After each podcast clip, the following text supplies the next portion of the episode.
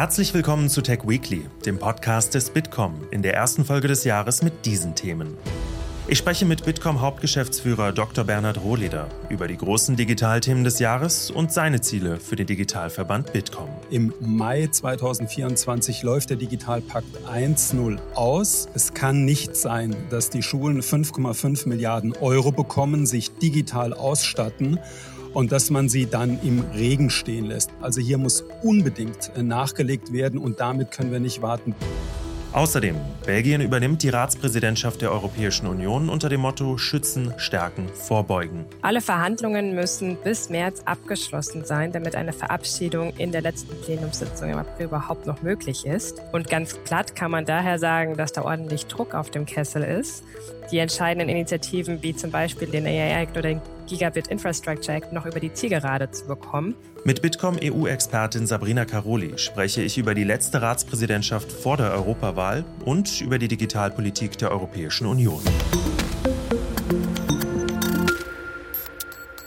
Mein Name ist Tobias Grimm und wir blicken jetzt auf die wichtigsten Digitalnachrichten der Woche und auf das Jahr 2024. Am Ende wie immer mit einem Ausblick auf Termine und Events der nächsten Woche. Politik. Zum Jahresstart 2024 sind erst 60 der insgesamt 334 digitalpolitischen Vorhaben dieser Legislatur umgesetzt, also ein Anteil von 18 Prozent. Das zeigt die neueste Auswertung des Monitor Digitalpolitik des Bitkom. Zwar hat die Ampelkoalition im letzten Jahr an Tempo zugelegt, aber selbst das reicht nicht aus, um die Digitalvorhaben bis Ende der Legislaturperiode umzusetzen. Über notwendige Veränderungen und die großen Digitalthemen für 2024 spreche ich jetzt mit Dr. Bernhard Rohleder, Hauptgeschäftsführer des Bitkom. Bernhard, was sind aus deiner Sicht die wichtigsten und größten Digitalthemen für 2024, die jetzt auf uns zukommen? Also es geht im Jahr 2024 um einige große Themen, die die Koalition sich zwar vorgenommen hat, bereits vor zwei Jahren vorgenommen hat, aber bis heute äh, nicht wirklich ähm, abgeschlossen oder sogar umgesetzt hätte. Das gilt für die Verwaltungsmodernisierung. Das gilt für den Digitalpakt 2.0. Und äh, dann gibt es noch Themen, die aus der europäischen Ebene nach Deutschland kommen, äh, zum Beispiel der AI Act das weltweit erste Gesetz zur Regulierung künstlicher Intelligenz. Dieser AI-Act, der muss jetzt in Deutschland umgesetzt werden. Davon hängt sehr viel ab. Also ob wir zum Beispiel über das Ziel hinausschießen, wie wir das bei der DSGVO zum Datenschutz getan haben, oder ob wir es schaffen, eine gute Balance hinzubekommen zwischen der Entwicklung und Nutzung künstlicher Intelligenz und auch den notwendigen Einschränkungen dort, wo Schadwirkungen überwiegen können. Das ist ein ganz wichtiger Punkt für das Jahr 2024. Du hast jetzt gerade die Top-Themen für 2024 genannt. Welche Bereiche sind denn besonders kritisch? Also wo kommen wir einfach nicht voran im Moment? Es gibt einige Bereiche, die sind einfach ein Muss. Es kann nicht sein, dass die Schulen 5,5 Milliarden Euro bekommen, sich digital ausstatten und dass man sie dann im Regen stehen lässt. Und genau das passiert im Moment. Im Mai 2024 läuft der Digitalpakt 1.0 aus. Es gibt kein weiteres Geld. Gerade die Schulen, die die ersten, die Vorreiter waren bei der Digitalisierung ihrer Gebäude und des Unterrichts, die stehen jetzt da, haben Geräte angeschafft und haben keine Mittel mehr, um sie zu unterhalten, um sie zu aktualisieren, um äh, kaputte Geräte auch auszutauschen, um das Ganze zu unterstützen mit entsprechenden Weiterbildungsangeboten für Lehrerinnen und Lehrer. Das kann nicht sein. Also hier muss unbedingt äh, nachgelegt werden. Und das ist ein absolutes Muss für die Bundesregierung, hier gemeinsam mit den Ländern aktiv zu werden. Das gilt auch für die Verwaltungsmodernisierung. Allerdings gibt es dort noch besondere Probleme. Für den Digitalpakt für Schulen wurde ja die deutsche Verfassung geändert, die es dem Bund möglich macht, Mittel an die Schulen zu geben, beziehungsweise an die Länder, die sie dann an die Schulen verteilen. Im Bereich der Verwaltung ist es noch etwas anders. Wir haben dort eine überkomplexe Situation mit Zuständigkeiten bei den Ländern, mit kommunaler Selbstverwaltung, bei 11.000 Einheiten, kommunalen Einheiten in Deutschland. Ähm, insofern macht hier an vielen Stellen, dort wo der Bürger, die Bürgerin unmittelbaren Kontakt mit der Verwaltung hat, der langsamste, die langsamste Gemeinde noch das Tempo. Äh, hier sehe ich tatsächlich im System, in unserem extrem stark ausgeprägten Föderalismus in Deutschland noch Hindernisse, die eben dafür sorgen oder nicht dafür sorgen, dass wir schnell genug äh, voran vorankommen. Umso wichtiger ist es, dass der Bund äh, jetzt wirklich aus den Startblöcken kommt und dafür sorgt, dass zumindest er seine Hausaufgaben macht, was die Bundesleistungen, die Verwaltungsleistungen des Bundes in digitaler Form angeht. Als Beispiele hast du jetzt die stockende Digitalisierung der Schulen und auch die schleppende Verwaltungsdigitalisierung genannt. Welche Themen können wir dieses Jahr denn wirklich schaffen? Also wo sind wir auf einem guten Weg? Also wir müssen bei den elektronischen Signaturen, und da bin ich ganz guter Dinge, müssen wir äh, wirklich vorankommen. Es wird auf europäischer Ebene jetzt die sogenannte E-IDAS-Verordnung verabschiedet. Dort wird äh, geregelt, äh, in welcher Form und wie elektronische Signaturen in Europa eingesetzt werden können. Das Projekt ist auch seit vielen Jahren überfällig. Daran wird diskutiert oder darüber wurde lange diskutiert und dass wir das jetzt zum Abschluss kriegen, da bin ich ganz guter Dinge. Und wenn wir es schaffen, diese digitalen Signaturen jetzt für alle ganz einfach einsetzbar äh, zu machen, sie ausreichend verbindlich zu machen. Und wenn wir darüber hinaus noch die mehr als 2000 Schriftformerfordernisse abschaffen, auch das hat sich die Bundesregierung vorgenommen, diese 2000 Schriftformerfordernisse, die in ganz vielen Gesetzen und Verordnungen in Deutschland verstreut sind, sie abzuschaffen, durch elektronische Signaturen äh, zu ersetzen, dann sind wir definitiv einen deutlichen Schritt weiter und dass wir weiterkommen können, das zeigt unter anderem das Bundesgesundheitsministerium. Da ist Ende letzten Jahres schon sehr viel passiert. Das werden wir in diesem Jahr zum Beispiel, was die elektronische Patientenakte mit einer Opt-out-Funktion angeht, werden wir auch in der Praxis erleben. Das zeigt also, wir können digital. Und das, was das Bundesgesundheitsministerium hier vormacht, nach mehr als 20 Jahren Stagnation in der Digitalisierung des Gesundheitswesens jetzt richtig Tempo, das können auch die anderen Ministerien. Und dabei wollen wir als Bitkom Ihnen natürlich auch helfen. Das ist eine schöne Überleitung zu meiner letzten Frage. Ich würde nämlich gerne mit dir darüber sprechen, wie sich der Bitkom in diesem Jahr als Verband weiterentwickelt und was vor allem auch aus deiner Sicht die wichtigsten Aufgaben des Bitkom in diesem Jahr sind. Also wir sind als Bitkom äh, auf einem starken Wachstumspfad, das äh, im Grunde genommen schon seit einigen Jahren, äh, da wollen wir auch weiter vorankommen. Wir stehen aktuell bei 2200, gut 2200 Mitgliedsunternehmen, die wir vertreten. Das soll noch ein paar mehr werden zum Jahresende und dafür tun wir auch einiges. Unter anderem bauen wir gerade aktuell eine ganz neue Plattform, eine B2B-Plattform, die Transform, die als eine ja, Mischung aus Kongress, Event, Networking und Messe aber auch am 6. und 7. März erstmals in Berlin in der Station, einer Off-Location äh, stattfindet und die ein Ziel hat, nämlich den deutschen Unternehmen dabei zu helfen, ihr eigenes Geschäft, und zwar sowohl die Geschäftsprozesse als auch die Geschäftsmodelle erfolgreicher zu digitalisieren. Und es gibt noch ein zweites Feld, wo wir in dem Jahr ähm, weiter vorankommen wollen. Das ist die digitale Teilhabe. Da geht es dann weniger um Wirtschaft als vielmehr um die Gesellschaft. Dafür werden wir auch in diesem Jahr wieder mit äh, vielen Partnern, institutionellen Partnern, Spitzenorganisationen den Digitaltag veranstalten. Er findet im Juni statt mit mehr als 2500 Veranstaltungen in Deutschland in der Fläche wo wir dafür sorgen wollen, dass Digitalisierung besser erklärt wird und dass wir die Menschen in diesem Land auch mitnehmen auf dem Weg in die digitale Welt. Das ist die Aufgabe des Bitkom im Jahr 2024, Digitalinvestitionen in Unternehmen fördern und digitale Teilhabe in der Gesellschaft stärken. Bernhard, vielen Dank für deine Einordnung und vor allem auch für den Ausblick auf 2024. Unternehmensnews. Wegen der Verletzung von Urheberrechten verklagt die New York Times den ChatGPT-Entwickler OpenAI und dessen Hauptinvestor Microsoft. Beiden Unternehmen wird vorgeworfen, Inhalte der New York Times ohne deren Zustimmung für die Entwicklung von Produkten mit künstlicher Intelligenz verwendet zu haben.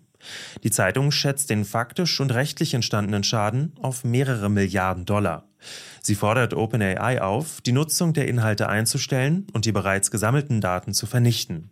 OpenAI zeigt sich mit Blick auf die Klage überrascht und enttäuscht. Allerdings gäbe es Gespräche mit der New York Times, die konstruktiv verlaufen würden und man hoffe darauf, einen vorteilhaften Weg für beide Seiten zu finden. Und währenddessen verliert Elon Musks Plattform X immer mehr an Wert. Laut dem amerikanischen Finanzdienstleistungsunternehmen Fidelity habe das Unternehmen seit Musks Übernahme im Oktober 2022 über 71 Prozent seines Wertes verloren. Im Juli 2023 erklärte Musk, dass sich X aufgrund eines massiven Einbruchs von Werbeeinnahmen in einer schwierigen finanziellen Lage befinde. Aber nicht nur Unternehmen und Werbekunden fahren ihre Aktivitäten auf X immer weiter zurück, sondern auch Nutzerinnen und Nutzer. Laut einer Bitkom-Studie verbringt mehr als ein Drittel seit der Übernahme des Unternehmens durch Elon Musk weniger Zeit auf X. Europa. Belgien hat turnusgemäß zu Beginn des Jahres für sechs Monate die Ratspräsidentschaft der Europäischen Union von Spanien übernommen. Für den belgischen Ministerpräsidenten Alexander De Croo geht es in erster Linie um Schutz und eine zukunftsfähige Europäische Union. Wir haben drei Prioritäten. Erstens, wir wollen unsere Bürgerinnen und Bürger beschützen. Zweitens wollen wir unsere Wirtschaft nachhaltig stärken. Und drittens, Europa für die Zukunft vorbereiten. Sechs Monate wird Belgien für die nächsten Generationen arbeiten, für ihren Wohlstand und für ihre Freiheit. Und das ist nur möglich, wenn die Rechtsstaatlichkeit aufrechterhalten wird. Wenn wir vereint bleiben, kann die Demokratie wachsen. Sechs Monate lang werden wir uns für unsere Unternehmen einsetzen, Investitionen fördern und Innovationen vorantreiben, um unsere Wettbewerbsfähigkeit zu stärken. Über die belgische Ratspräsidentschaft und die Digitalpolitik der Europäischen Union für 2024 spreche ich jetzt mit Sabrina Caroli, der Bitkom EU-Expertin aus Brüssel. Sabrina, die Ratspräsidentschaft vor der Europawahl, die gilt ja immer als etwas undankbar. Warum ist das so und was erwartest du von den nächsten sechs Monaten? Was kann in dieser Zeit in Europa überhaupt vorangebracht werden? Eine undankbare Ratspräsidentschaft, das ist nämlich deshalb, weil den Belgiern nicht viel Zeit bleibt, um noch die offenen Gesetzesinitiativen abzuschließen. Alle Verhandlungen müssen bis März abgeschlossen sein, damit eine Verabschiedung in der letzten Plenumssitzung im April überhaupt noch möglich ist. Und äh, hinzu kommt tatsächlich noch ein kleiner Spezialfall, und zwar, dass die Belgier selbst im Juni wählen. Das heißt, sie werden quasi von zwei Wahlen ähm, beeinflusst in ihrer Ratspräsidentschaft. Und ganz platt kann man daher sagen, dass da ordentlich Druck auf dem Kessel ist. Die entscheidenden Initiativen wie zum Beispiel den AI Act oder den Gigabit Infrastructure Act noch über die Zielgerade zu bekommen. Wir werden also sehr eng getaktete Termine für Verhandlungen sehen, die bereits auch erheblich vom Wahlkampf beeinflusst werden. Du hast jetzt gerade davon gesprochen, dass da unglaublich viel Druck auf dem Kessel ist. Ich würde gerne noch mal ein bisschen tiefer in die Digitalpolitik der EU einsteigen. Was steht so 2024 auf dem Programm und was ist ganz, ganz wichtig, auch entscheidend in diesem Jahr? Also tatsächlich muss man sagen, ganz viel Neues steht tatsächlich nicht mehr auf der Agenda. Und wenn man jetzt nochmal rückblickend auf die letzte Folge ähm, des Tech Weeklies schaut, wo unser Politikexperte ja auch schon erwähnt hatte, dass ähm, wir eine Vielzahl an ähm, ja, Gesetzesinitiativen in der, im, im Digitalen gesehen haben in den vergangenen vier Jahren, ist das wahrscheinlich auch der richtige Weg. Ähm, das heißt, Prio liegt tatsächlich jetzt ähm, insbesondere in den sechs Monaten, wo ja noch äh, die aktuelle Legislaturperiode aktiv aktiv ist, äh, daran die laufenden Verfahren abzuschließen und äh, neue Impulse auch schon für die kommende Legislaturperiode auszuarbeiten. Ähm, die EU-Kommission wird daran schon also fleißig arbeiten und auch die Belgier haben vor, in der Ratspräsidentschaft äh, entsprechende digitalpolitische Prioritäten aus Papier zu bringen und ähm, wichtig wird natürlich dann sein, ähm, den ganzen Worten auch Taten folgen zu lassen und zu schauen, dass die Gesetzesinitiativen, die man jetzt in dieser Legislaturperiode auf den Weg gebracht hat, ähm, tatsächlich auch umzusetzen und durchzusetzen. Das wird insbesondere beim DSA spannend, das wird aber auch beim AI Act spannend. Vielleicht noch als kleine Side Note ähm, interessant, äh, als interessantes inhaltliches Paket, was zumindest ein kleiner Wegweiser für die neue Legislaturperiode sein könnte, Seite ist das Konnektivitätspaket, was am 21. Februar von der Kommission vorgestellt wird. Da wird auch über den ähm, relativ mystischen äh, Digital Networks Act gesprochen, ähm, wo ja auch noch nicht viel klar ist, wo da die Reise hingeht und es deshalb als guter Wegweiser auch für die kommende Legislaturperiode betrachtet werden kann.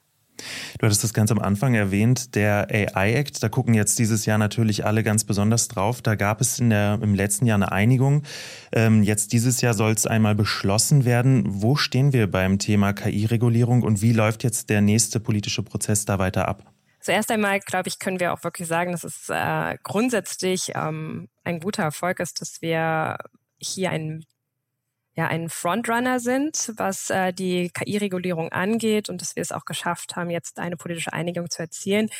Doch da auch li wieder liegt die Krux im Detail und zwar ist eine politische Einigung, also die, die erzielte politische Einigung ähm, noch nicht wirklich in trockenen Tüchern. Also was wir sehen werden, ist, dass noch sehr viele Fragen einfach offen sind, insbesondere technische oder definitorische Fragen, die äh, noch abschließend in den technischen Meetings geklärt werden müssen.